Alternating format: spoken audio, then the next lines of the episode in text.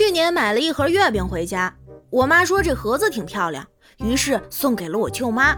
后来我舅妈送给了我大姨，我大姨又提给了我姥爷，我姥爷击鼓传月饼送给了他的老战友啊，也就是我爷爷。假期的最后一天呢，我过去看爷爷，他当场亲自把月饼传给了我。这个故事让我明白，甭管你家有多少人，只需要一盒月饼就够了。哇！欢迎光临，请讲段子。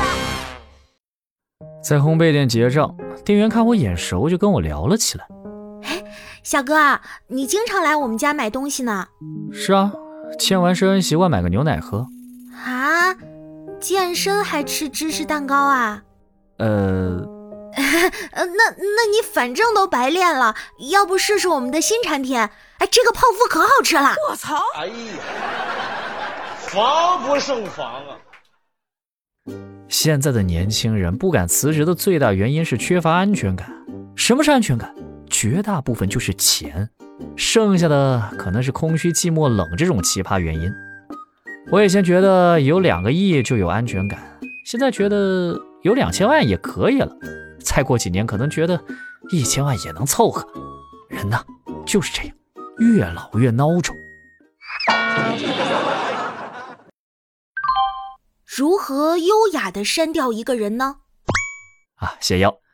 首先呢，给他发个红包，等他领了后马上删他。他反应过来的时候，已经联系不上你了。无功不受禄的原因能使他产生满满的负罪感。不信你可以找我试试。你大爷！很多节日都会让我们懂得一些东西，比如双十一，让你明白有的东西就算打五折你也买不起。再比如情人节，让你明白，有些人就算眼光降低一半，你也追不上。搞错了，再来。该是哪首曲子？有网友评论吵到邻居了。周董看后回怼道：“我有想过，但我家没邻居。”谢谢。周杰伦说自己住的房子没有邻居，那你比他强一点。你不仅没有邻居，你还没有房子。我这心呐，拔凉拔凉的。想开一家店，所有的商品都只有正常的三分之一的量，专卖那种吃一口觉得超好吃，但是全吃完就会溺死、齁死、负罪而死的零食。店名就叫意思意思得了，减肥之友，人性之光，好吗？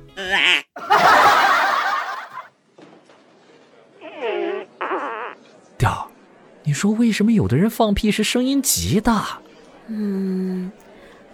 可能是穿了喇叭裤吧。哎，第一天送孩子上幼儿园的时候，不哭也不闹。老师说我女儿一整天表现都非常的好，晚上到家情绪也很稳定，我很欣慰。第二天早上，我叫她起床，闺女该穿衣服去幼儿园了。啊，昨天不是去过了吗？没毛病。